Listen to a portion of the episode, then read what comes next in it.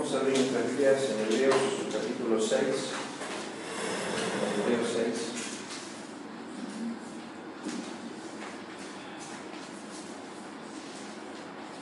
Vamos a leer este capítulo. Dice así, por tanto, dejando ya los rudimentos de la doctrina de Cristo, vamos adelante a la perfección, no echando otra vez el fundamento del arrepentimiento de obras muertas, de la fe en Dios, de bautismo, de la imposición de manos, de la resurrección de los muertos y del juicio eterno. Y esto haremos si Dios en verdad lo permite. Es imposible que los que una vez fueron iluminados, que gustaron del don celestial y fueron hechos partícipes del Espíritu Santo, y asimismo gustaron de la buena palabra de Dios y los poderes del siglo venidero y recayeron, sean otra vez renovados por arrepentimiento, crucificando de nuevo para sí mismos al Hijo de Dios y exponiéndole al vituperio. Porque la tierra que bebe la lluvia, que muchas veces cae sobre ella y produce hierba provechosa aquellos por los cuales es labrada, recibe bendición de Dios, pero la que produce espinos y abrojos es reprobada. Está próxima a ser maldecida y su fin es el ser quemada. Pero en cuanto a vosotros, oh amados, estamos persuadidos de cosas mejores y que pertenecen a la salvación, aunque hablamos así. Porque Dios no es injusto para olvidar vuestra obra y el trabajo de amor que habéis mostrado hacia su nombre, habiendo servido a los santos y sirviéndoles aún. Pero deseamos que cada uno de vosotros muestre la misma solicitud hasta el fin, para plena certeza de la esperanza, a fin de que no os hagáis perezosos, sino imitadores de aquellos que por la fe y la paciencia heredan las promesas. Porque cuando Dios hizo la promesa a Abraham, no pudiendo curar por otro mayor, curó por sí mismo, diciendo, de cierto te bendeciré con abundancia y te multiplicaré grandemente. Y habiendo esperado con paciencia, alcanzó la promesa. Porque los hombres ciertamente juran por uno mayor que ellos, y para ellos el fin de toda controversia es el juramento para confirmación. Por lo cual, queriendo Dios mostrar más abundantemente a los herederos de la promesa la inmutabilidad de su consejo, interpuso juramento, para que por dos cosas inmutables, en las cuales es imposible que Dios mienta, tengamos un fortísimo consuelo, lo que hemos acudido para cienos de la esperanza puesta delante de nosotros, la cual tenemos como segura y firme ancla del alma, que penetra hasta dentro del pelo, donde Jesús entró por nosotros como precursor, hecho sumo sacerdote para siempre, según el orden de Melquisedec. Vamos a orar antes de empezar con la clase.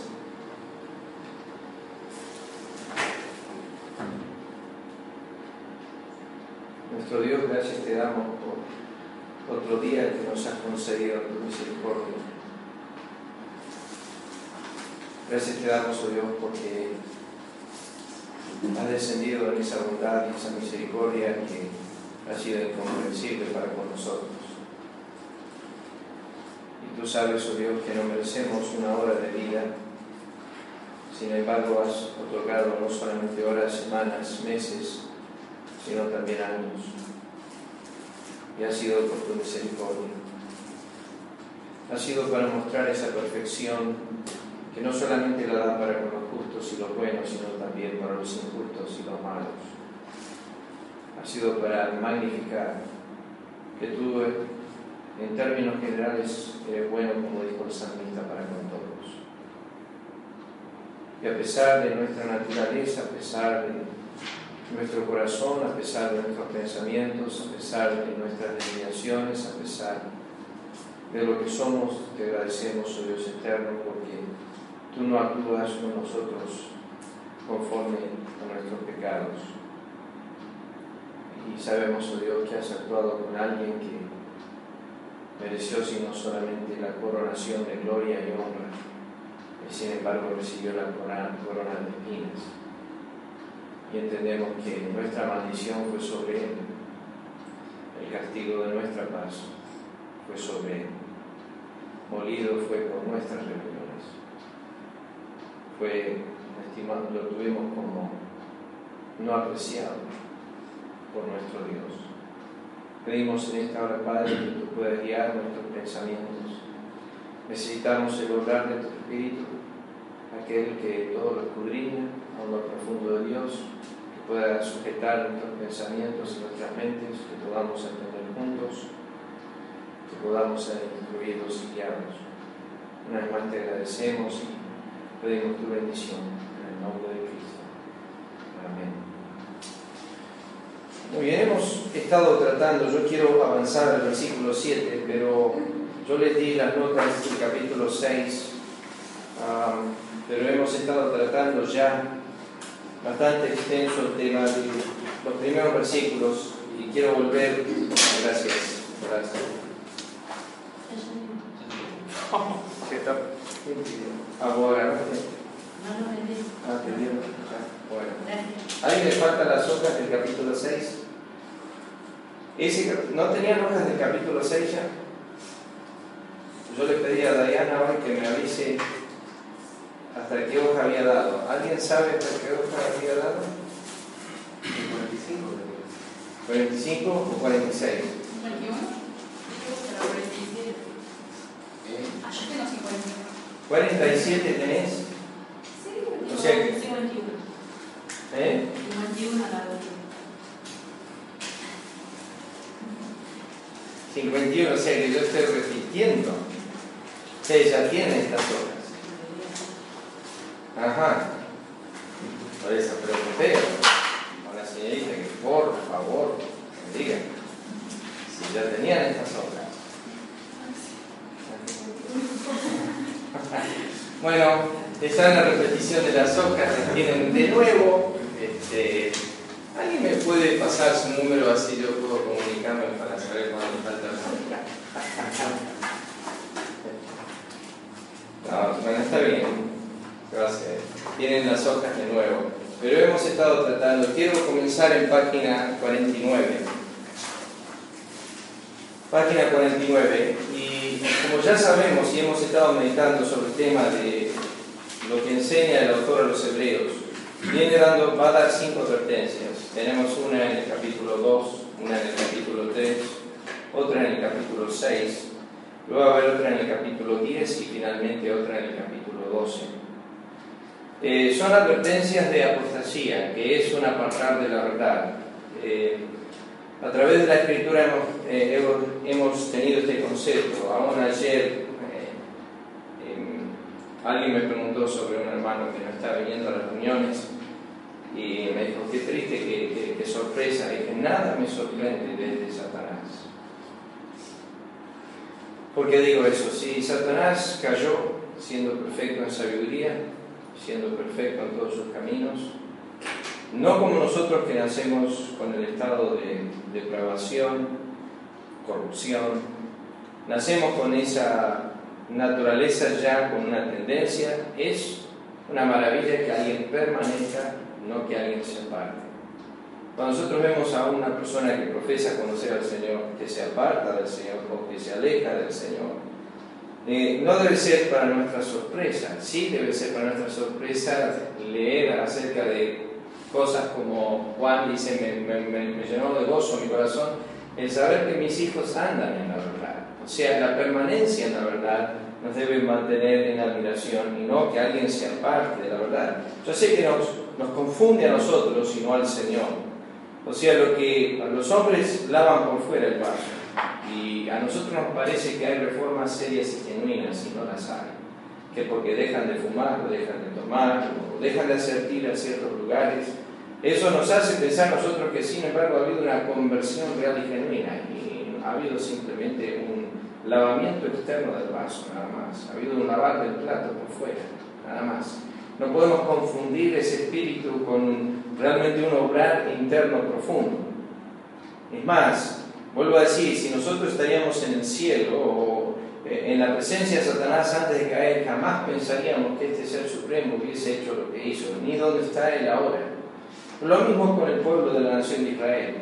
Y tenemos que tener en mente que Dios, conociendo estas cosas, muchas veces permite que la cizaña esté con el trigo y que crezcan juntamente y estén en medio y parezcan ser iguales, y lo son. Mateo ya Cristo enseñó eso en Mateo capítulo 13. Esta porción no es distinta a otras porciones del Nuevo Testamento. Ustedes se acuerdan, ya lo leímos, pero leámoslo una vez más. 1 Corintios, el capítulo 10, donde Pablo también está preocupado por la iglesia de Corinto y por esa profesión externa y está manifestando algunas corporaciones del Antiguo Testamento. Y dice en el capítulo 10, versículo 1, porque no quiero, hermanos, que ignoréis que nuestros padres todos estuvieron bajo la nube y todos pasaron el mar y todos en Moisés fueron bautizados en la nube y en el mar. Todos comieron el mismo alimento espiritual y todos bebieron la misma bebida espiritual, porque bebían de la roca espiritual que los seguía y la roca era Cristo. Pero de los más de ellos no se agradó Dios, por lo cual quedaron postrados en el desierto. No digo que todos los que murieron en el desierto fueron al infierno, no estoy diciendo eso pero sí la escritura dice que con la gran mayoría de los que murieron y perecieron en desierto, y la mayoría, conforme a Hebreos capítulo 4, perecieron por incredulidad a la palabra de Dios al momento de su palabra. Pablo sigue dando una lista acá de los que murieron en el desierto. Algunos de ellos, dice el versículo 6 más, estas cosas sucedieron como ejemplo para nosotros, para que no codiciemos cosas malas como ellos, ni seáis idólatras como algunos de ellos, según está escrito, ni forniquemos, versículo 8, como algunos de ellos ni tentemos al Señor como algunos de ellos, ni murmuréis como algunos de ellos. Bueno, ahí está el ejemplo de este grupo que salió. Si miramos la congregación de Moisés en el desierto, no hay un pastor en el mundo que tenga una iglesia tan grande como tuvo Moisés. Tenía dos millones y medio de personas. No hay una iglesia tan grande. La Biblia lo llama la congregación del desierto. Sin embargo, Dios dice, apartate, que los consuma a todos y empezamos de nuevo. Y Dios solamente estimaba realmente en ese momento, cuando estaba Moisés, a Josué y Caleb, de esa generación que había salido de Egipto. Pero sin embargo nosotros lo miramos y están ministrando en el santuario, nosotros miramos los hijos de Eli y están en el templo y pensamos, deben ser creyentes, deben ser que porque alaban, porque leen la Biblia, porque están orando, porque testifican, porque se arrodillan, eh, todas esas cosas parecen ser. Miren, los musulmanes tienen una costumbre cinco veces al día de orar. Tienen tremenda piedad. Hay, personas que tienen mucha devoción a la religión, pero no significa eso que sean salvos. Eh, hay ciertas evidencias internas del corazón. Eh, obviamente estas personas que hemos estado mirando, noten en página 49, citando el versículo 7 y 8, donde el autor ilustra ilustra lo que viene diciendo en cuanto a estas personas.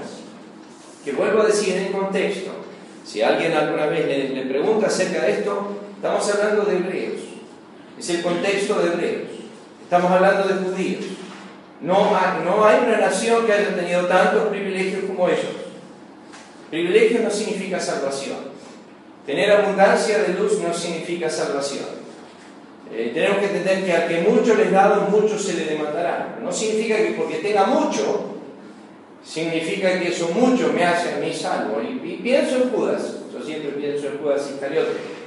¿Cuántas cosas poseía? Poseía el poder de Cristo, echaba fuera demonios, sanaba personas, todo por el poder de Cristo. La Biblia dice que le dio su poder y su autoridad. Y sin embargo, Judas era un hombre perdido. Pilato le dijo, ¿no sabes que tengo autoridad para crucificarte? Dijo, sí, mi Padre te la dio. O sea que otra vez vemos ese obrar. Pero aquí tenemos el tema de estas personas que por años están bajo quizás la exposición de la palabra y hasta han participado, gustado, específicamente en la nación de Israel. La ilustración que dan estos pasajes, yo no sé si estoy 100% de acuerdo, pero es la de los dos espías. Entraron a la tierra prometida y todos participaron del fruto, y todos estuvieron ahí, y todos estaban presentes, y todos la vieron. Cuando volvieron, 10 eran negativos y solamente 2 eran positivos. De esos 12 que entraron y gustaron y vieron y participaron de lo que iba a hacer Israel en el futuro, solamente dos terminaron entrando. 10 de ellos quedaron fuera. Pero sin embargo, entraron, fueron iluminados, gustaron del don celestial, fueron hechos participantes del Espíritu Santo y le digo que muchas personas llegan a ese punto. Yo no entiendo todo eso. Pero alguien me puede decir a mí, debe ser que Dios no obra tan profundamente en el corazón de un impío. Hechos capítulo 7 dice que siempre resisten al Espíritu Santo. Significa que hay un tratar del Espíritu en el corazón que ellos pueden resistir, si no, no lo resistirían. Significa que Dios está obrando en el corazón. Hechos 7 dice, vosotros siempre resistís al Espíritu Santo. Pero acá está la ilustración, nota la versículo 7. La tierra que bebe la lluvia, que muchas veces cae sobre ella, y produce hierba provechosa, aquellos por los cuales es labrada, recibe bendición de Dios. Pero la que produce espinos y abrojos es reprobada. Está próxima a ser maldecida y su fin es exaltimada. En el estudio, eh, yo le puedo presentar a la hoja si quieren la semana que viene, pero en este pasaje hay palabras que solamente se mencionan en Hebreo 6 que no se mencionan fuera del Nuevo Testamento.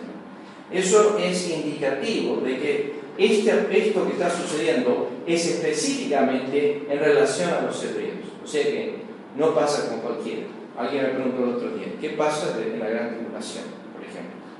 ¿Qué pasa con las personas que hoy están escuchando el Evangelio? ¿Qué pasa con mi hermano, mi hermana, a quien le estoy hablando de Cristo y me está negando la verdad? ¿Y qué pasa cuando venga el Señor y llega a su iglesia y mi hermano, por ejemplo, queda? Y él pasa la gran tribulación. ¿Tendrá otra oportunidad? ¿Va a tener otra oportunidad para hablar? Bueno, segunda Tesalonicenses está esa línea fina. Si él ha cruzado la línea fina del Proverbios capítulo 1, donde no recibió el amor por la verdad, donde había escuchado pero resistió, no sé. Pero no sé dónde va a estar ese tema. Esta semana estaba meditando sobre otra frase de Isaías, que recién ahora, en mi lectura, creo que estoy en 35 o 40 veces que he estado leyendo la escritura. Y esta vez, por primera vez en el libro de Isaías, empecé a observar lo que Dios dice, hasta que sepa discernir entre lo bueno y lo malo. El niño. Me puse a pensar, ¿a qué edad es eso, Señor? ¿A qué edad es cuando tú miras a un niño y dices, cuando sabe discernir entre lo bueno y lo malo? ¿Cuándo es que un niño sabe discernir entre lo bueno y lo malo? O, o cuál es la edad que nosotros llamamos de pasa de inocente a, a, saber, a conocer.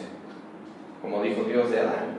Adán, en su madurez eh, física, era inocente en ese sentido, no sabía el bien y el mal, hasta que comió del árbol de la ciencia del bien y del mal.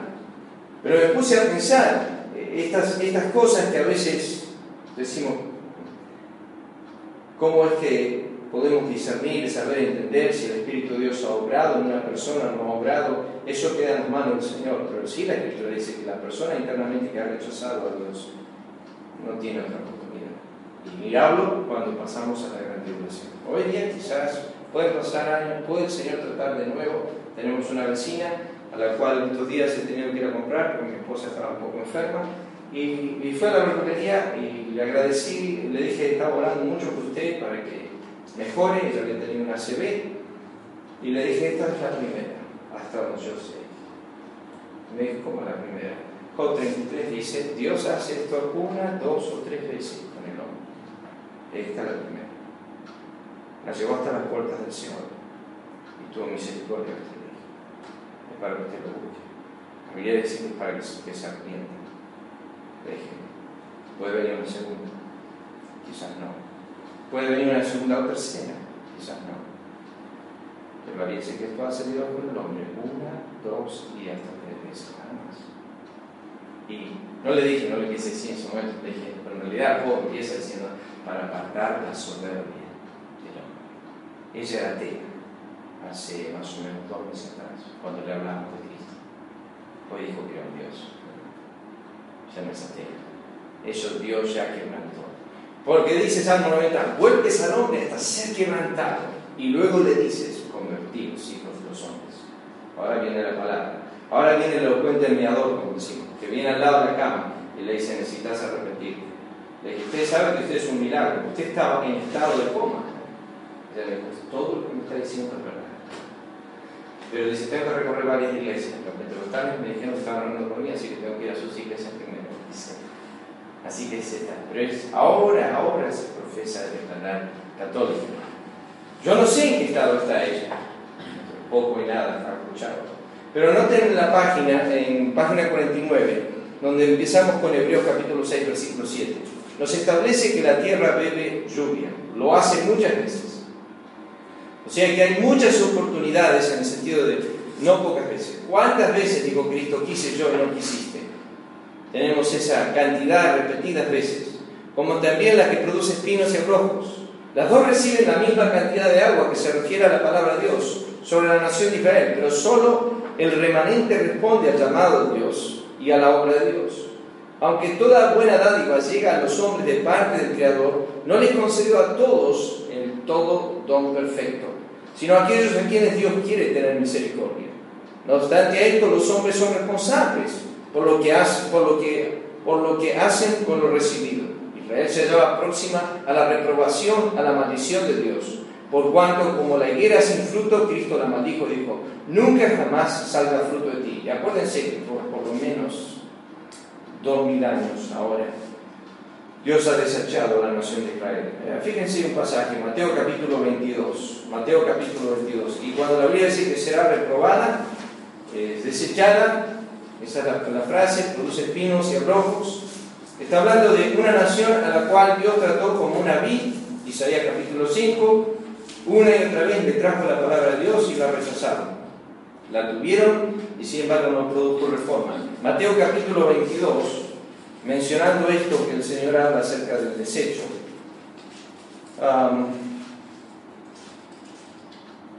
nos dice el versículo 43. Vamos a leer el versículo 42. Jesús les dijo, ¿nunca leíste las escrituras la piedra que desecharon los edificadores? Esa palabra desechar está mencionada en Mateo, perdón, en Mateo 21, estoy diciendo mal. Mateo 21, versículo 42. ¿Nunca leíste las escrituras la piedra que desecharon los edificadores? Jesús Israel ha venido a ser cabeza del ángulo, el Señor ha hecho esto, es cosa maravillosa en nuestros ojos. Déjenme decirles esto, clase. La palabra desechar es la única palabra que se añade a los sufrimientos de Cristo cuando Él anuncia sus sufrimientos, por ejemplo, en varios de los evangelios.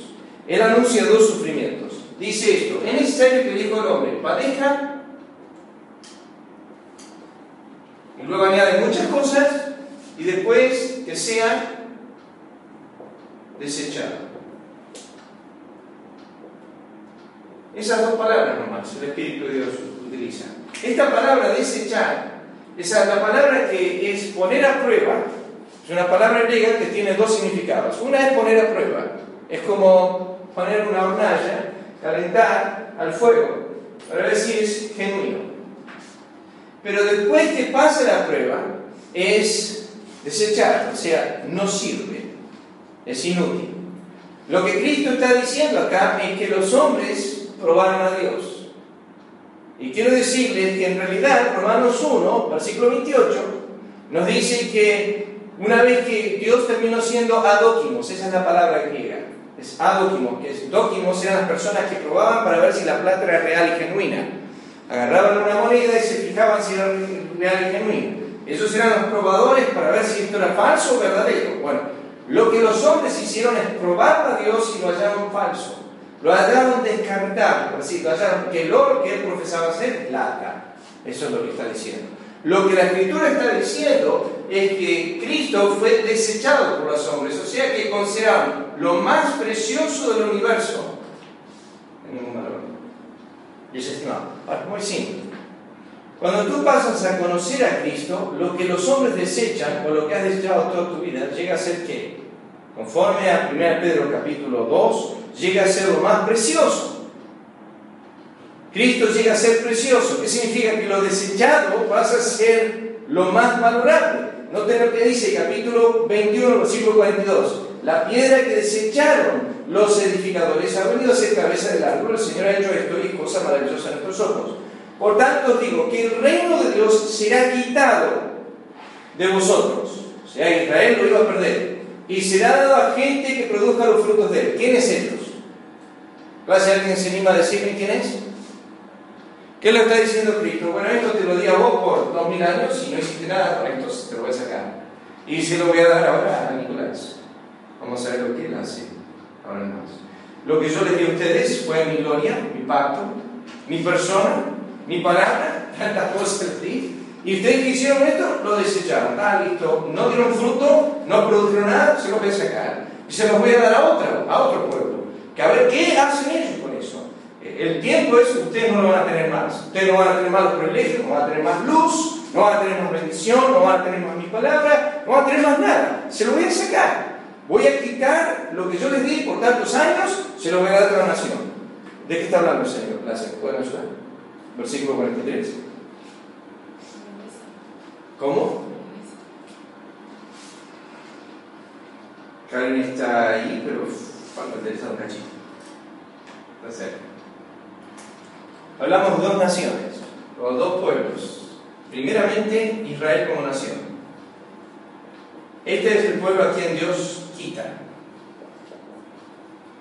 El pueblo a quien Dios da es específicamente a quién? A los gentiles. Ellos son los que ahora reciben, por un tiempo indefinido. Conforme a Romanos 11, ¿qué pasa con Israel? ¿Entran en qué, qué situación? ¿Se acuerdan? ¿En qué? Endurecimiento, por un lado, y ciegos, por el otro. Dios va a salvar a judíos durante este tiempo, sí, pero así en masa, como ellos tenían privilegio, pierden todo. Y ahora, ¿quién se introduce con esta bendición? Son los gentiles. Entonces, el tiempo de los gentiles es hoy. Va a llegar el momento cuando se va a cortar de nuevo. Y Dios va a pasar de vuelta la bendición a los... Dentro de lo que dice Karen, la iglesia está compuesta de qué grupo de personas? Dos grupos específicamente, judíos y gentiles. Pero específicamente Dios está diciendo, Cristo está diciendo, Israel tuvo mis beneficios, no hizo nada con ellos, se los quito, se los doy a los gentiles, vamos a ver lo que ellos hacen ahora con los beneficios.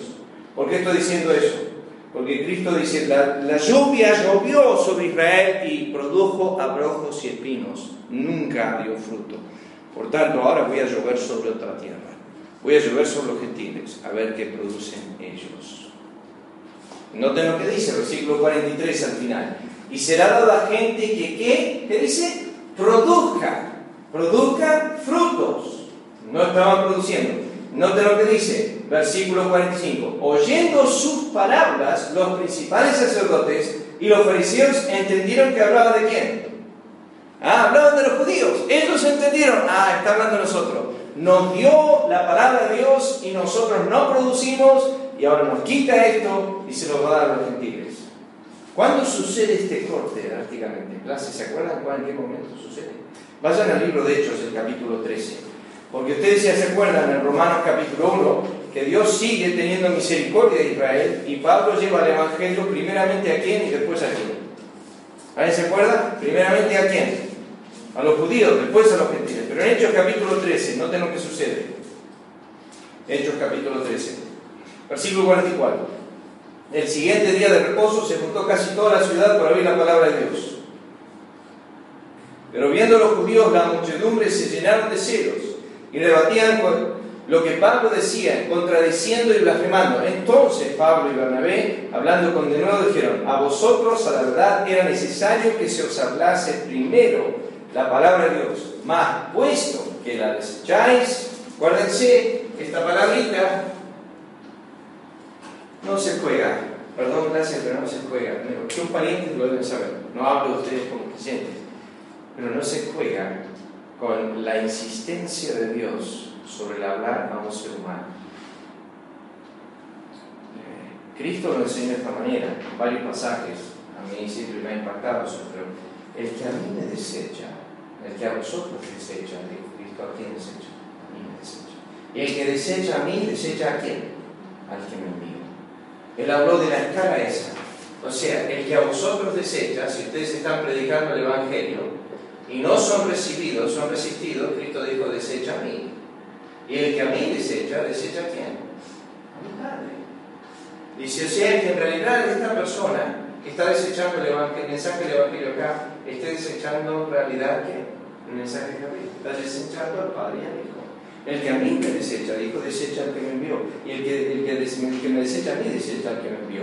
Y no lo que pasa aquí, no el versículo 46. Mas puesto que la desecháis y no juzgáis dignos de la vida eterna, y aquí nos volvemos a quién? A este grupo acá, a este grupo, a los gentiles. Dios quita el reino de Dios de los judíos y se lo pasa a quién? A los gentiles. Ellos empiezan a tener la oportunidad que tenían. Nota lo que dice, versículo 46 al final. Y aquí volvemos a los gentiles. Versículo 48. Los gentiles oyendo esto se regocijaban y glorificaban la palabra del Señor y creyeron todos los que estaban ordenados para vida eterna. Estaban recontentos. Ah, por fin se nos otorga esta oportunidad. O sea, el tema de esencia es este. La tierra bebió, Israel bebió, llovió sobre ella día y noche por siglos tras siglos. Tiene razón Dios en lo que hace hace. Tiene razón en enojarse. Tiene razón en decir hasta acá llegamos. Tiene razón en decir listo ya está. Ustedes son inútiles, no producen nada. Basta, no voy a estar más perdón la expresión, pólvora en chimaco. Dios está diciendo, ustedes para mí ahora son chimaco. No me sirven. Todos estos años, más, le di como última oferta a mi hijo. ¿Qué hicieron con mi hijo? Lo mataron. Está en la parábola. Está en esa que recién leímos, capítulo 21.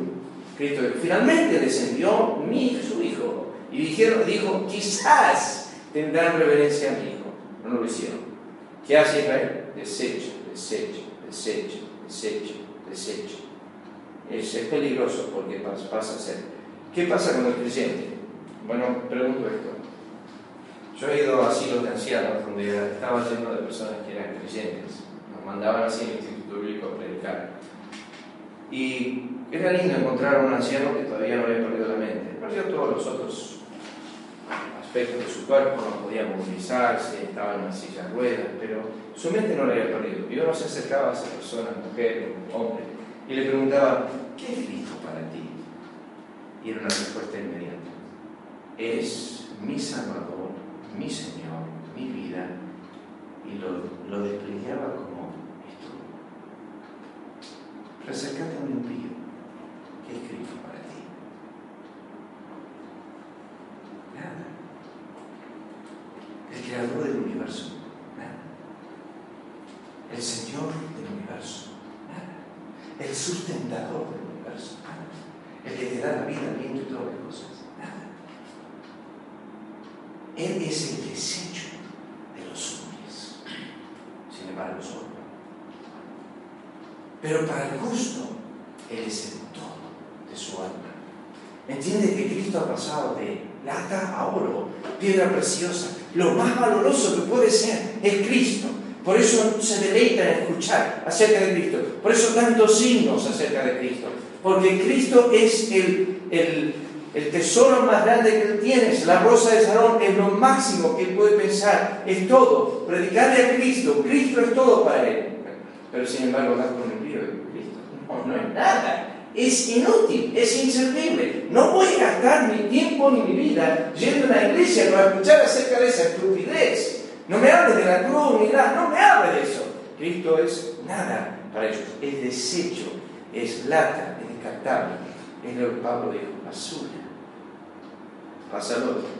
Pablo dijo, todo lo que he tenido como alta estima, ahora lo tengo como basura para ganar a Cristo y ser allá todo lo que yo tengo como estima es ahora basura. Entonces, esto es lo que sucede con esta tierra.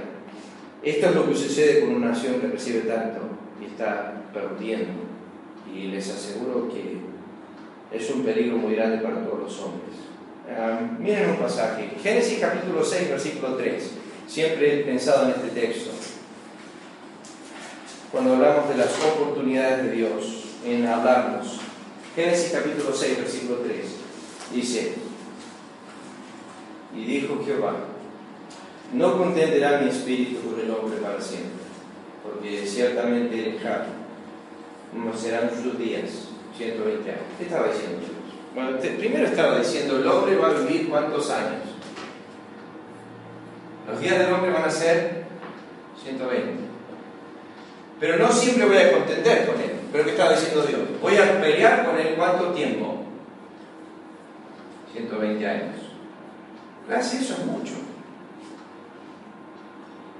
Dios habló a través de Noé por 120 años y le identificó al mundo pregonero de justicia por 120 años. Y Noé predicó no para justificar al mundo antiguo, sino para qué? ¿Qué dice Hebreos 11? Condenar. O sea que el ministerio no era condenativo, no iba a ser justificativo, era condenativo. Sin embargo, en el día del juicio, Dios va a decir, les hablé a ustedes a través de Noé. No me escucharon, no me prestaron atención. No un día, ni dos, ni una semana, ni dos, ni un mes, ni dos meses, ni un año, ni dos años, sino 120 años. Estoy hablando. Y mi espíritu contendió con tu alma 120 años. Discutí con vos 120 años. Te mostré que eres pecador 120 años. Y me resististe 120 años. Te mereces el infierno. Te mereces el infierno. ¿Cuántos años Dios contiene con el hombre? ¿Cuántos años? Con mi abuelo Dios contendió con él 99 le dejó vivir 99 ¿Cuántos años contiene Dios? ¿Cuántas veces lo hace? Ahora noten en página 49, volviendo a Hebreos el capítulo 6. Hebreos capítulo 6, que hay un cambio. Y este es el juego de palabras que siempre tenemos que tener cuidado en las escrituras. Capítulo 6 de Hebreos, versículo 9. Dice, en cuanto a vosotros. ¿Notan esa frase? Ahí el autor cambia. Sea, viene hablando de personas a las cuales no identifica con términos como santos, justificados, llamados. Tenga que tener cuidado con eso.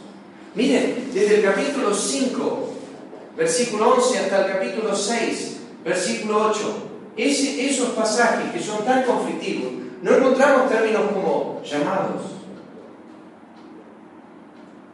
o santos o hermanos. Tenemos que tener mucho cuidado cuando no encontramos términos bíblicos que estén atribuyendo algo de la salvación a estas personas. O sea que hay una ausencia propia y es, está a propósito la ausencia porque no está hablando de personas que conocen a Cristo, está hablando de quizás profesantes nomás o un poco más como eran los judíos, más que profesantes. Eran poseedores de ciertas verdades poseían ciertas bendiciones, igualmente las habían desechado. Dios les había dado reino, les había dado poder, les había dado gracia y habían desechado todo eso. Pero noten lo que dice el versículo 9. Pero en cuanto a vosotros, y acá utiliza un término, o amados, 61 veces en el Nuevo Testamento. Esa pequeña palabra, amados. Esa palabra solamente en el Nuevo Testamento se utiliza de creyentes. No hay ninguna vez que se utiliza en, un, sentido distinto, siempre de creyentes. Si toman una concordancia, no vamos a hacer desarrollo del tema porque no ese es el tema. Pero cuando dice ahí amados o amados, en el Nuevo Testamento solamente se utiliza. Y las primeras ocho reverencias tienen que ver con Cristo. Fíjense, en todos los evangelios se establece al menos tres veces en cada uno de ellos diciendo, este es mi hijo amado, en el cual hay complacencia. Entonces, de ahí surge que como eh, somos amados tanto como Él. Fíjense Romanos el capítulo 1, un momento nomás. Romanos el capítulo 1. Aquellos que han estudiado Romanos conmigo, hay tres cosas que digo del llamamiento de Dios en el capítulo 1, versículo 1 al 7. En el versículo 1 dice llamado a ser apóstol, ese es el, oficio o el don que Pablo recibió. En el versículo 6 dice, entre los cuales también, eh, eh, también vosotros, en los cuales estáis también vosotros, llamados a ser de Jesucristo, eso es a su persona directamente. Y después, el versículo 7 dice, a todos los que estáis en Roma, amados de Dios, llamados a ser santos. Tres veces está el llamamiento, apóstol de Jesucristo y santidad. Ahí está tres veces es llamamiento. Pero acá dice el versículo 1, versículo 7, a todos los que estáis en Roma y hay algo que puedas decir que sea más importante, puedo decirles clase, hay, hay algo más importante que ser amado. Uno puede decir, bueno, ser necesitado sería lindo, sí, pero superior a ser necesitado, ser amado. Es feo cuando sentís no ser amado. Y eso pasa. Es feo cuando alguna de las dos personas en el matrimonio no refleja eso, no siente ser amado. Percibe que hay una ausencia de quizás un trato de amor. Y amor no es lo que decimos.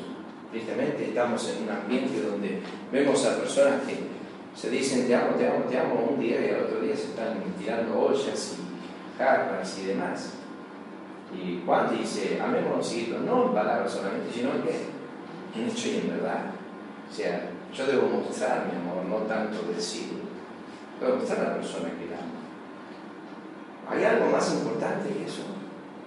Es más, esto es elevado en 1 de Juan, capítulo 3, cuando dice, eh, hemos sido llamados hijos de Dios. Mirad cuál amor nos ha dado el Padre, que seamos llamados hijos. O sea, es, es por excelencia que nosotros seamos llamados hijos. Ni los ángeles conocen este amor. Nosotros somos amados por Dios. Y no somos amados por Dios condicionalmente, somos amados por Dios incondicionalmente. El amor de los santos es con amor eterno te amado. Es un amor incondicional.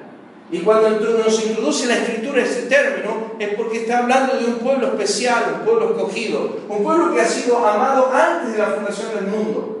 Un pueblo que ha sido amado con un conocimiento pleno. Él sabe exactamente lo que fuiste, lo que sos y lo que vas a hacer. No hay ninguna sorpresa en Dios. Él amó a Pedro aún cuando sabía que en pocas horas lo iba a negar. Habiendo amado a los suyos, dice Juan 13, los amó hasta el fin. Eso es un tema incomprensible en las Escrituras. Fíjense, Efesios capítulo 5, versículo 1. Las referencias, como ya dije, son innumerables y no, no pretendo ni mirarlas porque no es el tema, pero me gusta esta frase. Y hablando acerca de la imitación de Dios, dice, sed pues imitadores de Dios como hijos amados. Eh, ¿Amados de quién? Del Padre. Eh, eh, entendemos que Dios nos ama. ¿Cómo sé yo que Dios me ama a mí? Alguien que puede decir, ¿cómo sé yo que Dios me ama a mí? ¿Cómo sé yo que Dios ama a Benancho, a Nicolás, a Karen? ¿Cómo sabemos eso? Lo predicamos en los púlpitos, en nuestras iglesias. Pero ¿cómo podemos saber que Dios nos ama? ¿Alguien puede decir? ¿Hay alguna demostración del amor de Dios? ¿Qué dice? Más Dios muestra su amor para con nosotros. Que siendo aún pecadores, Cristo murió por nosotros. Eso, ¿cómo sé yo que Dios me ama? La cruz, la obra de Cristo. Su único hijo lo dio, lo. Tenemos varios padres, una familia nueva en la iglesia los domingos a la mañana, y tienen un solo hijo. Y así me introduje al Evangelio con él. Le dije, ¿darías a, tu hijo por el vecino acá al lado? No, lo doy por nada. Sin embargo, le dije, Cristo dio su hijo por vos. Dios, sí, perdón, dio su hijo por tu casa.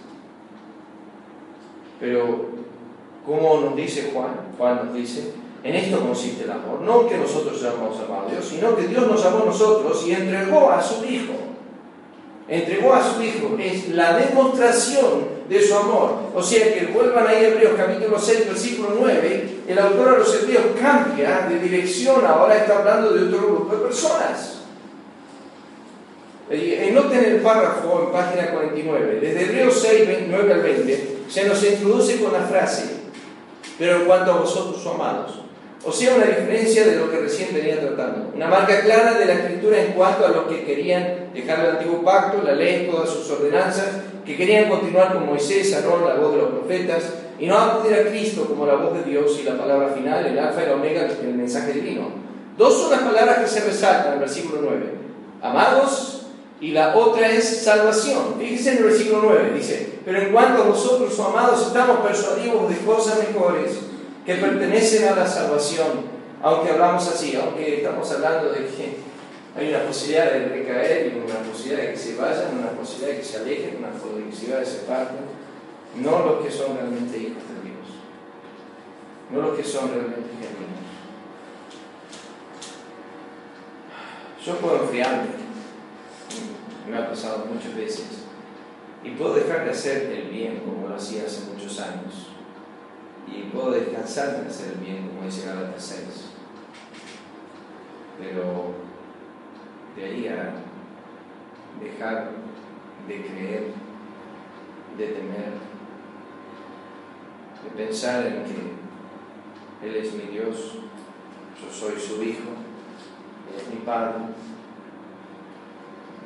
De negar eso, de empezar a llamarlo una incoherencia, una no existencia. He tenido estudiantes Instituto Bíblico de mi iglesia que hoy son ateos, que, que derramaban lágrimas. Me acuerdo reuniones de oración con insistencia, donde este joven lloraba a gritos para que Dios salve su casa, que tenga misericordia de sus hijos, de sus hermanos y especialmente de su madre, y lloraba a cántaro, que Dios los haga ahora. Y hoy es una Y yo digo, ¿puede pasar? No, sí, ya lo vimos, puede pasar. Puedo haber poseído todas estas verdades y conocido todas estas verdades y no poseerlas internamente. Nunca ser un redimido. No haber, nunca entendido el concepto amado. Más lo puse a predicar en culto varias veces. Dije culto siempre. Comíamos todos los jueves, salimos de acá y vamos y cenábamos juntos. Derramé mi vida en él, en un ateo. un ateo. Y él lo dice que, ¿qué te pareció tiempo? El Señor sabe. El Señor sabe que yo era ignorante de eso. El Señor lo hizo tesorero Judas y sabía quién era. Así que yo puse a predicar a alguien que era una apóstol y no lo sabía. Un ateo no lo sabía. El Señor sabe. Pero ese concepto amado no creo que lo entienda. Amados, estamos persuadidos de cosas mejores. La palabra persuasión es la que Pablo utiliza, la que utilizó a Timoteo cuando dijo, persiste tú en lo que has aprendido y te persuadiste. Hay una persuasión que, que sucede a los cristianos, que no son movidos a la cruz. Me acuerdo años atrás se paró afuera de la iglesia un muchacho que trajo toda su familia a la iglesia. Ellos siguen viniendo, no puedo mencionar nombres, porque toda la familia sigue congregándose en la iglesia. Él dejó de congregarse, pero él me empezó a decir,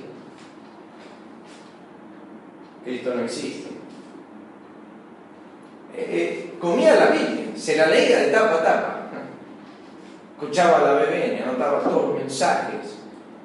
Yo lo miré a él, le dirigía cultos y demás. Nunca va a dejar escrituras.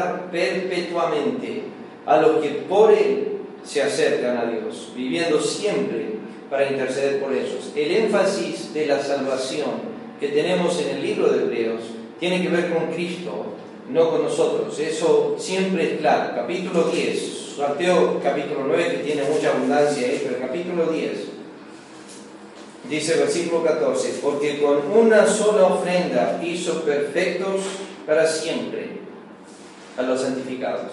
Hoy uno de los jóvenes de la iglesia me escribió un mensaje pidiéndome si había una diferencia eh, en la enseñanza bíblica en cuanto a la justificación y la santificación. Eh, la idea es esta, la pregunta iba a esto. El ladrón de la cruz fue justificado, pero fue santificado. Esa es la pregunta. Hubo un proceso de santificación. Existe lo que llamamos la santificación. Enseguida le contesté a Hebreos capítulo 10, porque fíjense, Hebreos el capítulo 10, el versículo 10. Hebreos 10, versículo 10. En esa voluntad, dice, somos santificados. Mediante la ofrenda del cuerpo de Jesucristo hecho una vez para siempre. ¿Cuándo somos santificados? ¿O cuándo fuimos santificados? Conforme a la Escritura fuimos santificados en la muerte de Cristo el proceso de santificación, el ser llamados santos o el que Dios nos haga, que nos esté llevando a eso, algunos un año morimos, Ivana murió a los 25 años, falleció. ¿Ya había sido santificada? No. No. Eh, Primera Tesalonicenses capítulo 5 dice, Él mismo santifique por completo vuestro cuerpo, alma y espíritu sean completamente santificados. ¿Cuándo? Bueno, tendrá un proceso hoy en la vida, pero tiene un proceso eh, en, el pensamiento de Dios en la eternidad. 1 Corintios capítulo 6. Ya habéis sido, dice, lavados, ya habéis sido justificados, ya habéis sido santificados, ya habéis. Por eso llaman los Corintios los santos. El concepto este de la escritura de Dios obrando, esta salvación tan grande, no digo que está mencionada aquí, pero noten 2 Corintios capítulo 1, versículo 2 Corintios el capítulo 1, cuando hablamos acerca de esta salvación tan grande, que tiene al menos tres aspectos, tiene un pasado, tiene un presente, tiene un futuro. Dice versículo 9 de 2 Corintios 1, pero tuvimos en nosotros mismos sentencia de muerte para que no confiásemos en nosotros mismos, sino en Dios que resucita a los muertos, el cual nos libró, eso es el pasado, nos libra, eso es el presente, y en quien esperamos que aún nos librará de tan gran muerte. O sea, esos son los tres aspectos, por así decir, de esta salvación. Como lo llaman la justificación, la santificación, la glorificación. La justificación nos libró, la santificación nos libra y la glorificación nos librará. Eh, sigamos leyendo ahí una nota. Debemos siempre recordar que la obra de Dios en el creyente tiene que ver con el hombre interior en vosotros. Pero la obra de la ley era una obra exterior ciertas reformas morales, cosas que no debían comer, no debían beber, días de que debían guardar que no tienen ningún provecho para el hombre interior. Toda la carta a los hebreos está hablando de cosas mejores que pertenecen a la salvación, no a través de muchos como Moisés, Josué, Aarón, la ley, los sacrificios, el tabernáculo, la sangre de machos cabríos, sino más bien de uno, todas las cosas, o sea, completos en él, Cristo el todo y en todos. La ley conforme al apóstol Pablo en Hebreos 7, 19, nada perfeccionó.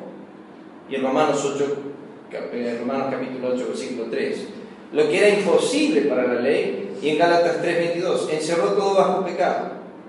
Eh, creo que en otras ocasiones, enseñando este tema, creo que en el libro de Romanos, he dado una lista de las diferencias que hay entre la gracia y la ley, lo que, lo que realmente fue dada la ley y por qué causa fue dada la gracia y las escrituras son abundantes en cuanto a eso. Quizás el tema, el pasaje más conocido es el Romanos 3.20, que nos habla acerca de que por medio de la ley es el conocimiento del pecado.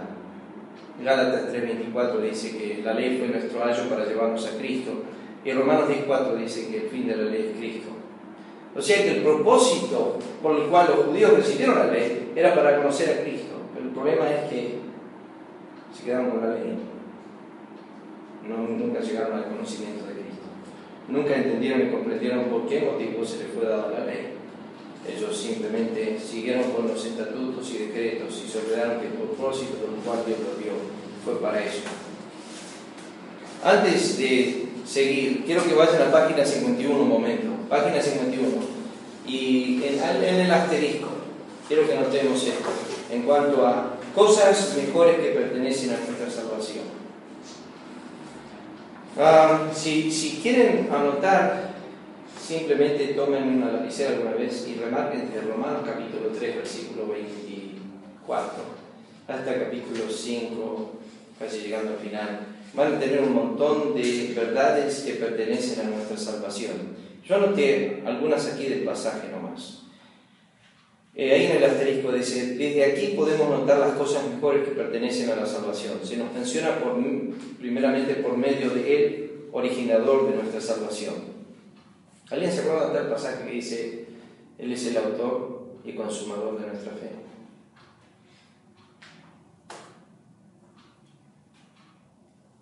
¿Cómo está el versículo? ¿Están en Hebreo? ¿Cuál en Hebreos el capítulo 12? Hebreos el capítulo 12. ¿Cuál, era la tarea de Hebreos? ¿Había que leerlo cuántas veces? ¿Dije yo eso? ¿No le dije que había que leerlo tantas veces al libro de Hebreos? Bueno, por lo menos tiene que leerlo una vez, ¿no? Hebreos 12, versículo 2. Puesto los ojos en Jesús, el autor y consumador de la fe. O sea que Él originó nuestra fe. Ahí comenzó y ahí termina. Él es el principio y el fin de nuestra fe. El originador de nuestra salvación. Se hace mención en el versículo 10 del capítulo 6, vuelvan ahí, capítulo 6, versículo 10, se hace mención de que esta salvación tiene la justicia de Dios, puesto que dice Dios no es injusto. Tiene la memoria de Dios, pues dice para olvidar. Es interesante que este es uno de los pocos pasajes en la Escritura que da un énfasis tan fuerte en cuanto a que Dios comete una injusticia en olvidar. Ha sido uno de mis versículos favoritos. Porque sabe que no hay ni la más mínima palabra fuera de tu boca que sea de, con intención Efesios 4:29. Efesios 4:29 dice, ninguna palabra corrompida salga de nuestra boca, sino la que sea buena para la necesaria edificación, a fin de dar gracia a los oyentes. Diana, por su amistad con Samuel, pasa tiempo a veces en casa y ya ha conocido que yo soy un poco pesado en bromas. Siempre, siempre, siempre. La gente que me conoce, no sé por qué, pero doy la apariencia de ser serio todo lo contrario, pero después que me conocen, no soy tan serio. ¿No, Diana? No soy tan serio, ¿no? Pero la gente que me ve así en apariencia, no sé por qué, creen que soy una persona seria, no sé. Lisa siempre me dice, das una apariencia de seriedad. Nada que ver. Y aquí queda apuntado, ahora no me acuerdo, por desviarme un poquito. Es, es interesante en este pasaje que Dios en el, libro de Hebreos. Dios comete injusticia en, el tema de pasar por alto, olvidar. Ah, pero cuando hablamos de, Efesios 4:29, como ya dije, de, hablar una palabra pequeña para edificación, y a esto apunto, a veces sin querer, me acuerdo años atrás, una señorita en la iglesia estaba almorzando en casa y yo para hacer una broma le herí. Noté su rostro, su semblante. Y, y ahí yo ya me sentí mal.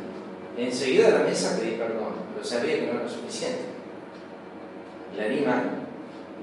Dios sabe que no fue mi intención herir. Fue una mera broma que hice, pero wow. Se lo hice a esta, a esta acá, en un campamento, si se acuerda tratando de bromear con ella y hice un desastre. Quise hacer una cargada y no sabía. Bueno, lo dejamos ahí, ¿no? ¿Cierto? Pero ese es porque lo que dice Proverbios, el que habla demasiado su boca, el que habla mucho, que no guarda su lengua, guarda su alma de angustias.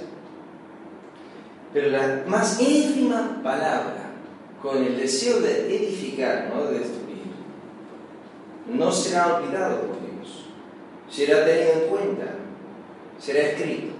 Cuando ustedes se reúnen, yo, se juntan los jóvenes, se juntan en la casa para comer pizza. A veces pasan 5 o 6 horas. Yo me pregunto, yo me pregunto. Yo me acuerdo mis años, cuando éramos jóvenes y nos reuníamos. Yo me acuerdo con el pastor Ricardo, que nos reuníamos mucho y pasamos mucho tiempo en la lectura. Pasamos mucho tiempo saliendo a repartir literatura, yendo a hospitales, era quizás como decimos, como dijo el Señor, no como el Señor, obviamente, pero era nuestra comida, nuestra bebida, el deseo de estar en las cosas santas, de, servir al Señor. Ese era el deseo que teníamos. Pero cuando se reúnen, está el escriba del cielo a dos manos escribiendo. Él no escribe las cargadas, las risas, las vanidades. No, no, la dice. Hay un libro escrito en memoria de aquellos que piensan en su nombre. No, no se olvida de eso. No se olvida de cada vez que vos hablas de Él, o que magnificás algún atributo de Él, o que pensás en su grandeza, que, que, que te hace pensar en la dice que un libro que se está escribiendo acerca de eso. Malaquía 3:16. Y un día el Señor va a llamarte y dice, "Mira, quiero leer esto, esto, todo lo que se escribió, esto, todo lo que habló de mí, ¿eh? qué yo, por decir Nicolás, Nancy, un libro o una hoja, o un poco. ¿Cuándo os reunís? Esa es la pregunta, ¿no? Cuando nos reunimos y pensamos, estamos pensando en su nombre, ocupamos ese tiempo. Ahora, noten ahí, en página 51, eh, la memoria del Padre, ya lo vamos a mirar, ya, ya nos presentan dos cosas mejores que pertenecen a nuestra salvación. Versículo 13 del capítulo 6 se nos menciona la promesa del Padre, versículo 17 nos habla del consejo, el juramento del Padre. Versículo 18, la inmutabilidad y la imposibilidad del Padre. Versículo 18 también el consuelo y la esperanza del Padre. Y así sucesivamente. Estas son cosas que pertenecen a nuestra salvación, no a nosotros, porque no estamos hablando de lo que nosotros somos, sino de lo que Dios es a favor nuestro. Son las cosas que pertenecen a nuestra salvación. Ahora, fíjense en el versículo 10 del capítulo 6 de Hebreos. Es necesario notar esto. Dos cosas que menciona Hebreos, una positiva y una negativa. Hay algo que Dios se ha olvidado, dice Hebreos, y hay algo que no se olvida. ¿Qué es lo que se ha olvidado? Fíjense, ¿qué dice Hebreos que a través de toda la carta, y es el, por así el tema cúspide de la carta, ¿qué es lo que Dios se ha olvidado?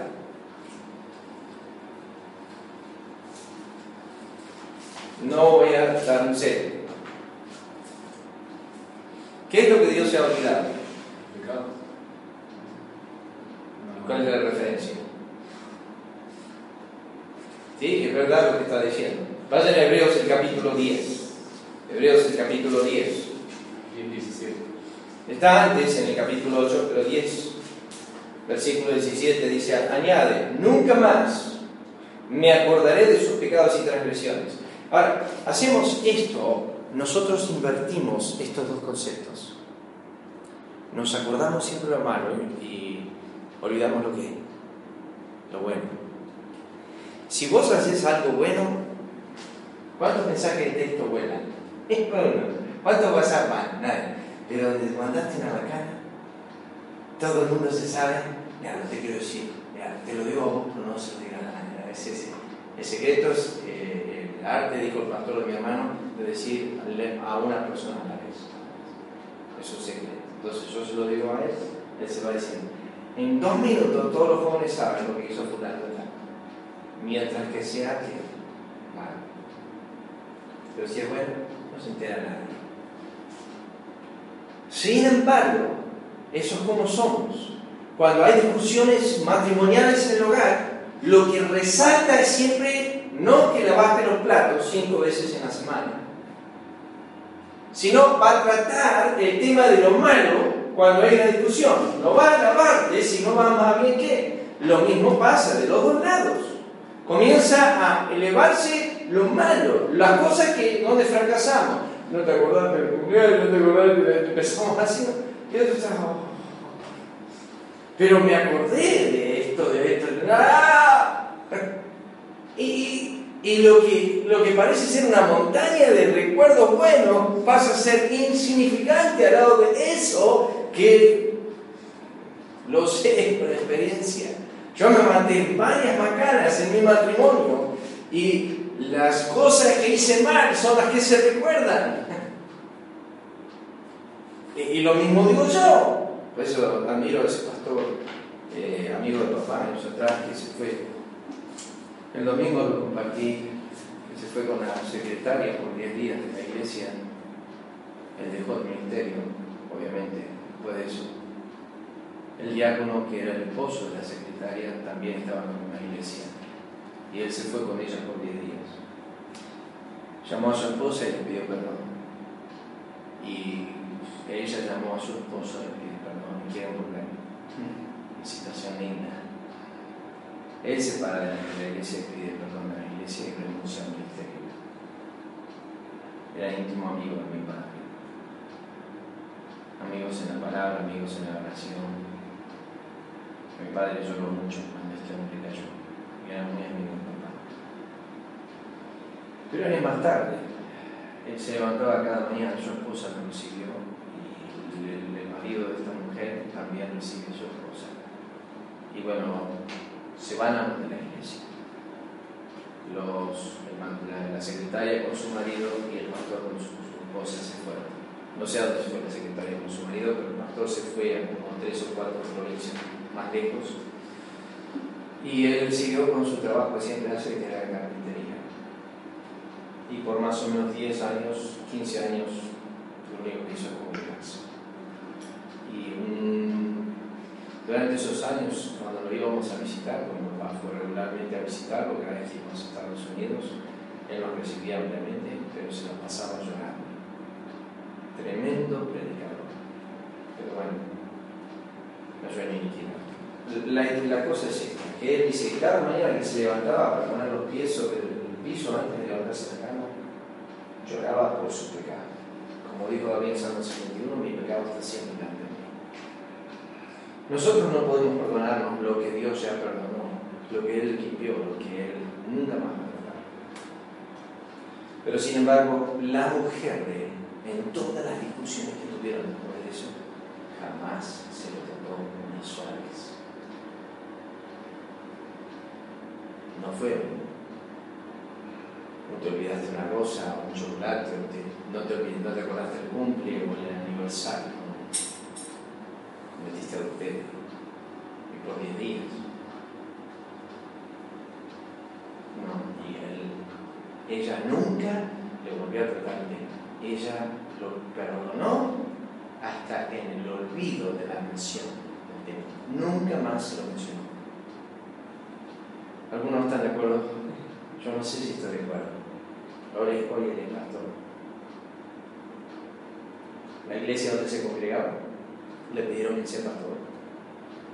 Él llamó a mi padre. Mi padre le dijo, ¿saben todo lo que hiciste? Es todo lo que yo hice, ¿saben? Les dije todo, ellos saben todo. Ellos dijeron, queremos un hombre como vos, arrepentido, vuelve al ministerio. Pero dijo, mi testimonio se no. Sos irreprensible.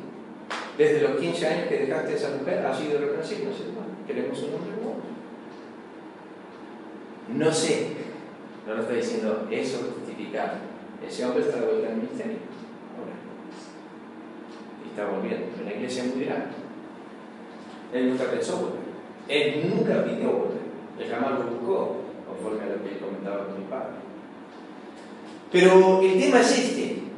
Noten en Hebreos 10, versículo 17, dice, nunca más me acordaré de sus pecados y transgresiones. Eso significa que cuando tú entres a la presencia de Dios, Dios nunca más se va a acordar de tus pecados.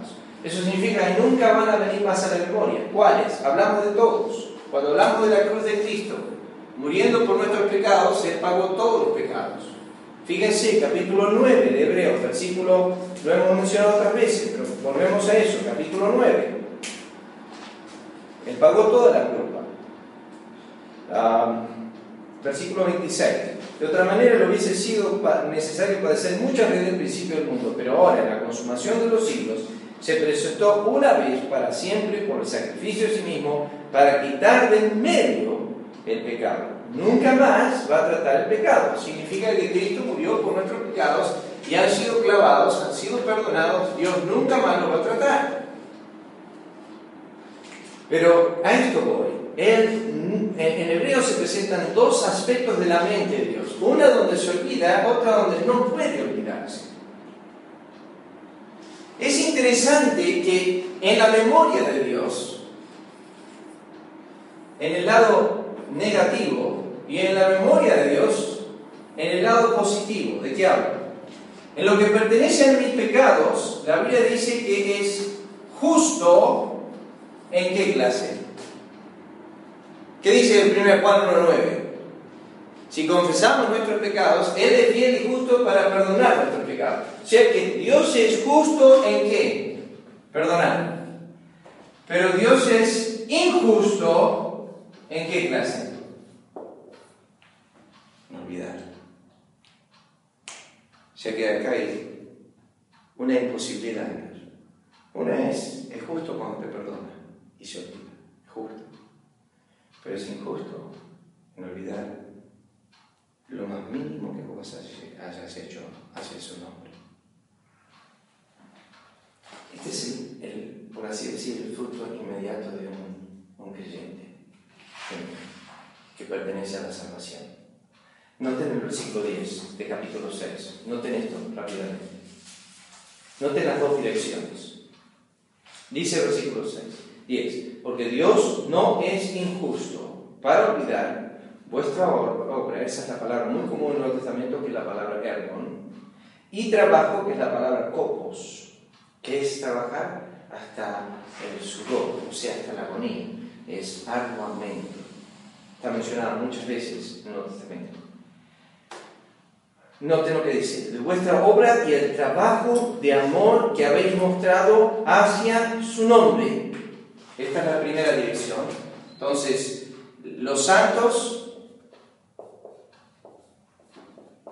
tienen como dirección de ser salvos, lo que estoy haciendo acá, lo estoy haciendo para quién?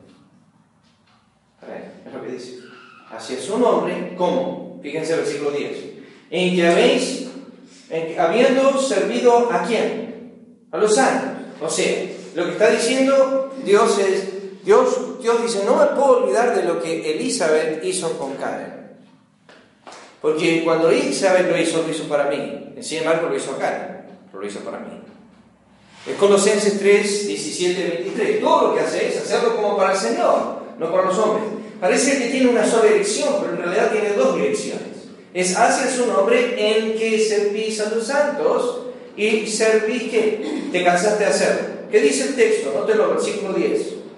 Sirviéndoles que, no, eso es algo que yo no hago más. Yo antes los recibía todos en casa, comíamos juntos, todo más, pero después tenía. Te cansaste de hacerlo, pero lo hacías hacia su nombre. Él te va a dejar de recompensar. ¿Por cuántos años te va a recompensar? Yo serví al Señor siete años, pastor. Pero me cansé. ¿De quién? de tu amo.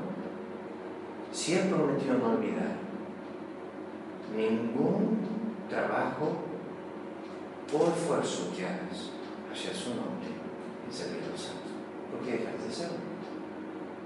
Si Él dijo que no se va a olvidar y que no va a ser injusto en faltar a una sola recompensa. No importa si alguien te recompensó en la tierra, no importa si alguien te ha dado Gálatas dice, no nos cansemos pues de hacer el bien. No, no bajemos las manos, no dejemos de hacerlo. O sea, los genuinamente salvos tienen como deseo más grande el servir a los santos. Lo vemos en la vida de Pablo a las iglesias. Él dijo, mi mayor preocupación es la preocupación que tengo por todas las iglesias. ¿Quién se enferma? Yo no me enfermo. ¿Quién tropieza y yo no me indigno? Pablo dice, mi mayor peso no es lo que me pasa a mí, eso no importa. Si yo estuve en peligro, si a mí me han pegado, si me han hecho lo que me han hecho, no importa. Mi mayor preocupación es la iglesia, es lo presente. ¿Saben? Es terrible como se pueden amarlos. Se cansan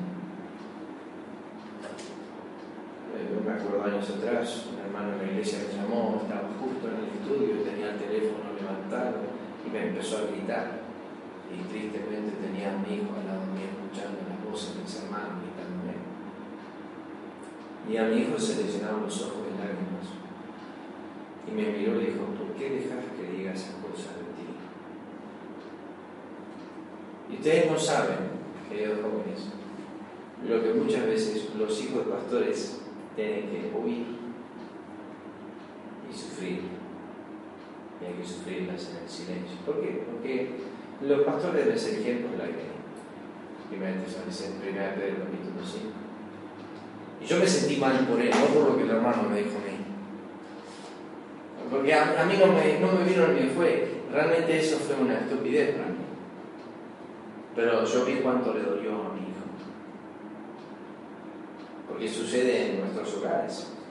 No permitimos que alguien de afuera hable mal de nuestros hijos, a menos en alguna situación justificada. Pero al menos permitimos que alguien empiece a maldecir a alguno de nuestros padres. Obviamente decimos, nosotros tenemos quizás, podemos pelear entre nosotros, pero que alguien de afuera venga y lo diga. Y eso quedó grabado, queda tallado, queda ahí en el corazón de ese. Y, lo peor de todo es que yo noto muchas veces el estigma de ese mi hijo por, por esa circunstancia hacia ese hermano que sigue congregándose y no puede olvidar ese mal que cometió, pues es una estupidez. Pero la Biblia dice que Dios no puede olvidar todo lo que tú haces. ¿Se acuerdan Mateo capítulo 10? Miren estos momentos, es un pasaje tan sencillo, sin embargo tan precioso lo del Señor, capítulo 10 de Mateo. ¿Cuántas cosas? Dice el versículo 41. El que recibe a un profeta por cuanto es profeta, recompensa del profeta recibirá. El que recibe a un justo, por cuanto es justo, recompensa de justo recibirá. Ya que no va a ser meramente cualquier recompensa, todo por igual, no. Cristo dice las recompensas van a ser diferentes, depende a quién tuviste en casa. Pero sigan leyendo, versículo 42. Cualquiera que dé a uno de estos pequeñitos un vaso de agua, baja aquel que es insignificante en la iglesia, un vaso de agua fría solamente, por cuanto es discípulo, de cierto os digo, no perderá su recompensa, no va a olvidar Dios lo que tú has hecho hacia su nombre, sirviendo a los santos y, ¿qué dice el texto? Sirviéndolos aún. Lo seguís haciendo. No han dejado de hacerlo, lo descansaste de hacerlo. ¿Qué es eso? Eso se llama perseverancia. La Biblia dice en Hechos que los creyentes perseveraban. Perseveraban. Es continuar en el bien hacer. No desmayar de lo que tengo que hacer. ¿Esto qué significa? Esto es una marca clara de un creyente genuinamente salvo. La perseverancia. No nos gusta eso. ¿Ustedes conocen los cinco puntos de Calvino? ¿Lo han estudiado? Seguramente que sí. Los cinco puntos de Calvino siempre se resumían en lo que llamaban el famoso Tuli. Esto es total depravación. Esto es elección incondicional. Esto es redención limitada. Esto es gracia irresistible. Y la última era perseverancia de los santos. La perseverancia de los santos. Pero esa es una doctrina que se enseña totalmente. Vuelvan ahí a Hebreos capítulo 6 y noten cómo continúa la perseverancia de los santos en el texto. Hebreos capítulo 6, versículo 10. Vamos a volver a leerlo. Dice, pero Dios no es injusto para olvidar vuestra obra y el trabajo de amor que habéis mostrado hacia su nombre, habiendo servido los santos y sirviéndolos aún. Y sabe que tus obras son las que siguen a la eternidad. Acuérdate de eso. Tus obras son las que van a seguir la eternidad. Apocalipsis nos dice eso. Sus obras siguen con ellos. Significa que todo lo que hiciste, un día el Señor lo traerá en memoria. No sabes cuántas cosas. En los cuartos secretos de oración, donde estuviste orando, pensando. El recibimiento. Ah, tan sencillo como recibir los unos a los otros. Romanos 15 dice, recibidos para la gloria de Dios. Dios recibe gloria que cuando alguien golpea tu puerta y abre, oh no, este otra vez, mirando, no, es cosa nuevo. Recibíos los unos a los otros. Recibid, dice la Escritura, recibid al débil en la fe. ¿Cuántas veces la Escritura habla acerca de eso? la simpleza de meramente recibir, de sentarme a comer un plato de comida con alguien, y la Escritura dice, en esto glorificáis a Dios, en la simpleza de eso, en la gratitud, en, ser agradecido, en cuando no me dan abundantemente, y, y lo recibo con gratitud. Pero sigan leyendo, noten, versículo 11, pero deseamos que cada uno de vosotros muestre la misma solicitud hasta el fin. O sea, tiene que haber una perseverancia, una continuidad para, para plena certeza de la esperanza, fin de que no os hagáis perezosos, sino imitadores de aquellos que por la fe y la paciencia heredan las promesas. Y este es un tema que se introduce a través de todo el Nuevo Testamento, pero especialmente en la carta a los hebreos, y es el tema de la paciencia. Qué difícil. El día a día, el cada día. Uno lo ve como enseguida se pierde la paciencia. Quiero que noten esto, porque noten el texto. Dice, primeramente dice, versículo 12, sino imitadores de aquellos. Es una palabra que se encuentra siete veces en el Nuevo Testamento, la palabra imitador. No iba a desarrollar, iba a mirar, pero dije, no, no, no vamos a seguir con ese tema. Pero simplemente entiendan que hay una necesidad del autor de decir que una salvación genuina se manifiesta en una persistencia genuina. Hay textos para eso. Fíjense en Lucas capítulo 8, versículo 15. Y todo esto que estoy mencionando está en las notas por si alguno tiene preocupación de eso, pero noten en Lucas el capítulo 8. Cuando Cristo habla de los, los distintos corazones, el fruto, es interesante que menciona el último, versículo 15, más la que cayó en buena tierra. Y eso lo mencioné siempre en mi enseñanza de la parábola del sembrador, en la escritura, creo que no sé si lo mencionamos en la clase acá, pero la escritura menciona las preposiciones que están, ¿no? En versículo 12 dice lo que, las que cayó junto al camino. Después el versículo 13 lo que sobre la piedra. Después el versículo 14 la que cayó entre espinos. Pero el versículo 15 dice la que cayó en esta es la única que entra. Buena tierra. Pero ¿qué dice que da? Dice, estos son los que de corazón bueno, recto, retienen la palabra vida. ¿Y dan fruto cómo? Hay perseverancia. Significa que un creyente da fruto continuamente. Y cuando hablamos del fruto, hablamos del fruto quizás de la simpleza de orar, leer, congregar. ¿Saben que a mí me impacta, queridos jóvenes? la falta de compromiso en el congregar. No lo digo bromeando, pero es impresionante, impresionante como el domingo a la mañana con el dolor de cabeza o el domingo a la tarde no vamos a la iglesia, pero el lunes a la mañana con el mismo dolor vamos a trabajar. Y yo sé, yo sé, yo entiendo, hermanos, que en la iglesia no me van a dar un sueldo, no me van a pagar un, un salario, no voy a recibir, recibir plata por presentismo. A los ojos humanos no pero en los ojos divinos. Cuando hablamos de los administradores que sean fieles, hay varios hermanos en la iglesia de Six que me dicen, me gustaría participar en la escuela dominical, pero vienen un domingo al mes. Yo no puedo poner a alguien a administrar eh, la enseñanza en la escuela dominical cuando no quiere estar en la iglesia. Cuando no muestra fidelidad en congregarse en las cosas más pequeñas. Lo más simple, uno dice, bueno, pero ¿dónde dice la Biblia que hay que ser fiel a las reuniones? No, no, no dice la Biblia que hay que ser fiel a las reuniones. Lo que sí la Biblia es que hay que ser fiel. Es requerido los administradores que sean hallados fieles en las cosas más sencillas. Yo pretendo que si yo voy a estar enseñando en una clase dominical, que voy a tratar de estar en todas las reuniones posibles, no hablo de la persona que tiene que trabajar, pero de aquel que puede estar. Pero pasan tres semanas y me quedé por un dolor de hombro, me quedé por un resfrío, me quedé porque... Y, pero quiero participar, quiero servir al Señor, pastor. No, empecé con lo básico, congregate. Empecé con lo simple, orar en tu casa, lee las escrituras. No pidas hacer otra cosa que eso, no hagas otra cosa. No, si no puedes hacer lo más simple, cuidar unas pocas ovejas en el desierto, Dios nunca te va a poner como príncipe de tu pueblo. Si vos no podés ser fiel en lo poco, ¿Por qué vas a, Dios te va a poner en lo mucho? Dios te prueba con la simpleza, con lo pequeño, con lo que es poco.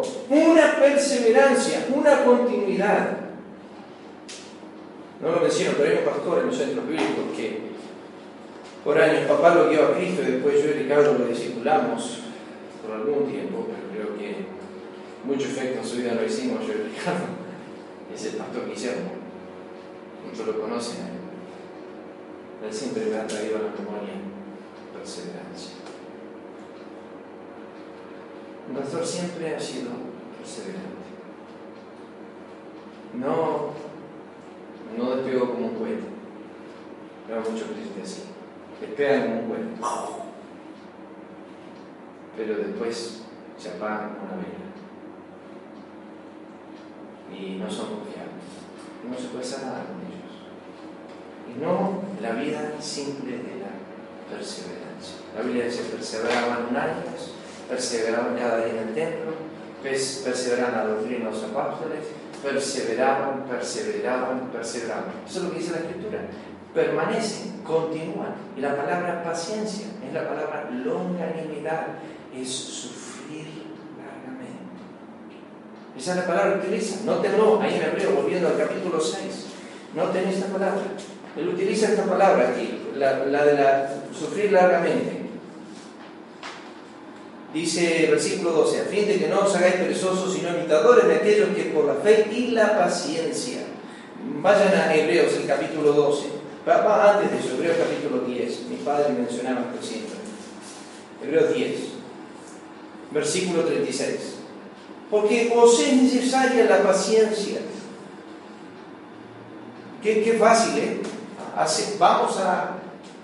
Sembramos en una quinta, en una huerta. Y se vamos y sembramos zanahorias y al primer día vamos y regamos y no sale nada. Y el segundo día vamos y no sale nada. Y después queremos ayudar un poquito, metemos mano en la tierra para sacarla un poquito, para ver si va a salir algo. Y seguimos regando. ¿Qué dice la escritura de Santiago capítulo 5 del labrador? Que espera con qué? Paciencia. ¿O sea necesaria la paciencia? ¿Qué dice el texto? Versículo 36 os es necesaria la paciencia para que habiendo hecho la voluntad de Dios obtengáis la promesa. Capítulo 12, capítulo 12, hablando del Señor. Primeramente versículo 1 dice, por tanto, nosotros también, teniendo en derredor nuestro tan grandes de testigos, despojémonos de todo peso y del pecado que nos asedia, corramos con paciencia la carrera que tenemos por delante, con paciencia, puestos los ojos en Jesús, el autor y consumador de la fe el cual por el gozo delante de él sufrió, en la misma palabra griega, paciencia, sufrió, upumone, se llevó, se cargó encima la cruz, menospreciando los propios, se sentó a la diestra del trono de Dios. Paciencia. La Biblia dice en Efesios capítulo 4, versículo 2, soportando con paciencia los unos a los otros. Díganme si eso no es una de las tareas más difíciles en el cuerpo de Cristo. Yo aguanto a tres, cuatro amigos en la iglesia. Los demás, no. Soportando con paciencia ese que es tan difícil de soportar. Con los primeros Tesalonicenses 4 dice, y que os mostréis, que os para con todos. Qué difícil. Pero tengan en mente que Dios tiene paciencia conmigo cada día, cada momento. Él ha estado pacientemente atendiendo mi corazón todos los días tremenda paciencia tiene. Es esa paciencia que se manifiesta en las Escrituras una y otra vez. Noten Santiago, capítulo 5. Santiago 5. Varias veces se menciona esto. Versículo 7. Por tanto, hermanos, Santiago 5, versículo 7. Tened paciencia hasta la venida del Señor. Mirad cómo el labrador espera el precioso fruto de la tierra, aguardando con paciencia hasta que reciba la lluvia temprana día tened también vosotros paciencia y afirmad vuestros corazones, porque la venida del Señor está, cerca. ¿Cuál es el tema de Santiago? Tengan paciencia, esperen, aguanten un poco más. Qué difícil. Es sembrar, sembrar, hacer bien, hacer bien, hacer bien, hacer bien. Pienso en Adoniram Jackson, años atrás aquí en Germania. Había sembrado como seis años la palabra y no había ningún convertido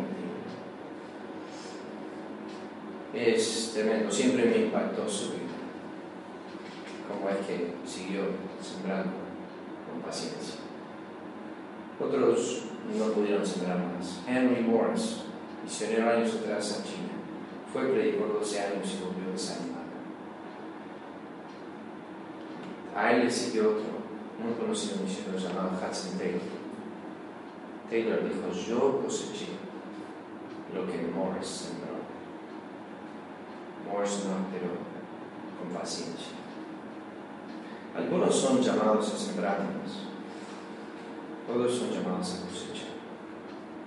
Algunos son llamados a sembrar en oración, pero la persistencia. No perdáis.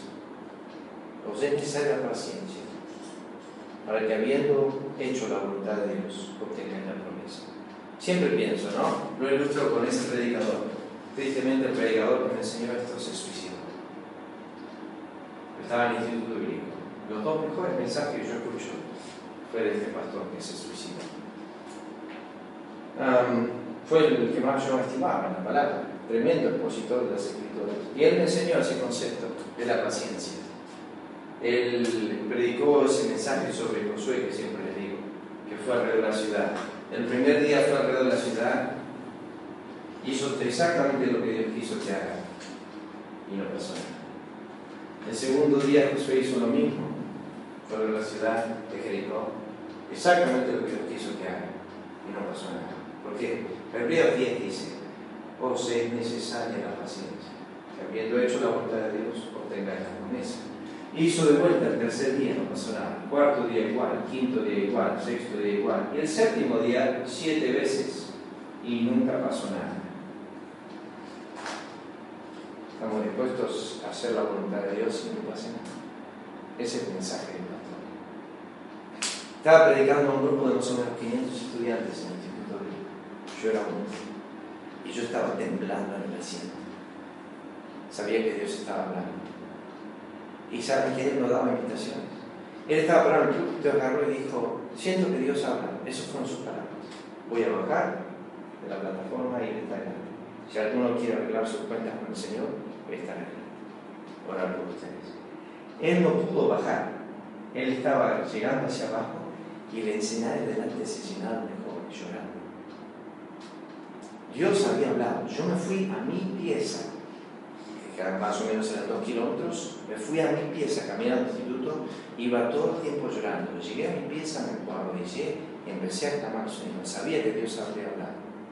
La siguiente vez escuché a ese hombre predicar, era pastor a más o menos tres kilómetros de donde estábamos en el instituto, otra vez, tremendo mensaje y después lo busqué por internet por todos lados, hasta que me enteré que estaba en el sur de Estados Unidos predicando.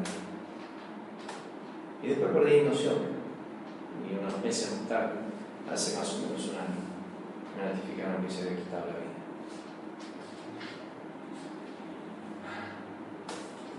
Un creyente lo puede hacer, sí. Pastor lo puede hacer.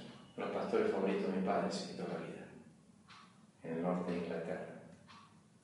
Le dijo a su chacarero, donde tenía su estudio Le dijo, venite a la una al estudio.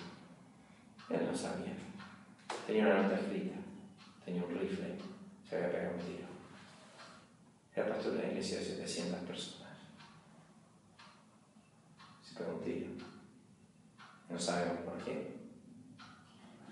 Y este otro pastor sí sabemos por qué se mató. Porque manejó dinero de varias de las personas de la iglesia y un negocio le salió mal y le debía casi todo, como un millón de dólares. Y no soportaba eso. Entonces se quitó la vida. Le dijo a su familia que el domingo de la mañana no iba a dar culto. Ellos se fueron al culto. Cuando volvieron estaban en el baño en cama. Ese me enseñó tanto a mí. O sea, necesaria la paciencia. Cometemos errores en la vida. Algunos nos llevan a la desesperación yo creo que ese pastor no podría haber sido perdonado. Tenía muchos amigos, no sé por qué no recurrió a ellos, no sé qué pasó. Seguramente la vergüenza, la tristeza, casi infalible en su vida, hasta lo Yo no lo condeno, él fue con el Señor, el Señor sabrá qué le tiene que decir. Pero eso pasa. Vamos a ver. Nuestro Dios, gracias te damos por este tiempo, tu presencia rogamos tu bendición, que podamos meditar sobre tu palabra. No es necesaria la paciencia en esta carrera que tenemos por delante. Te agradecemos en el nombre de Cristo.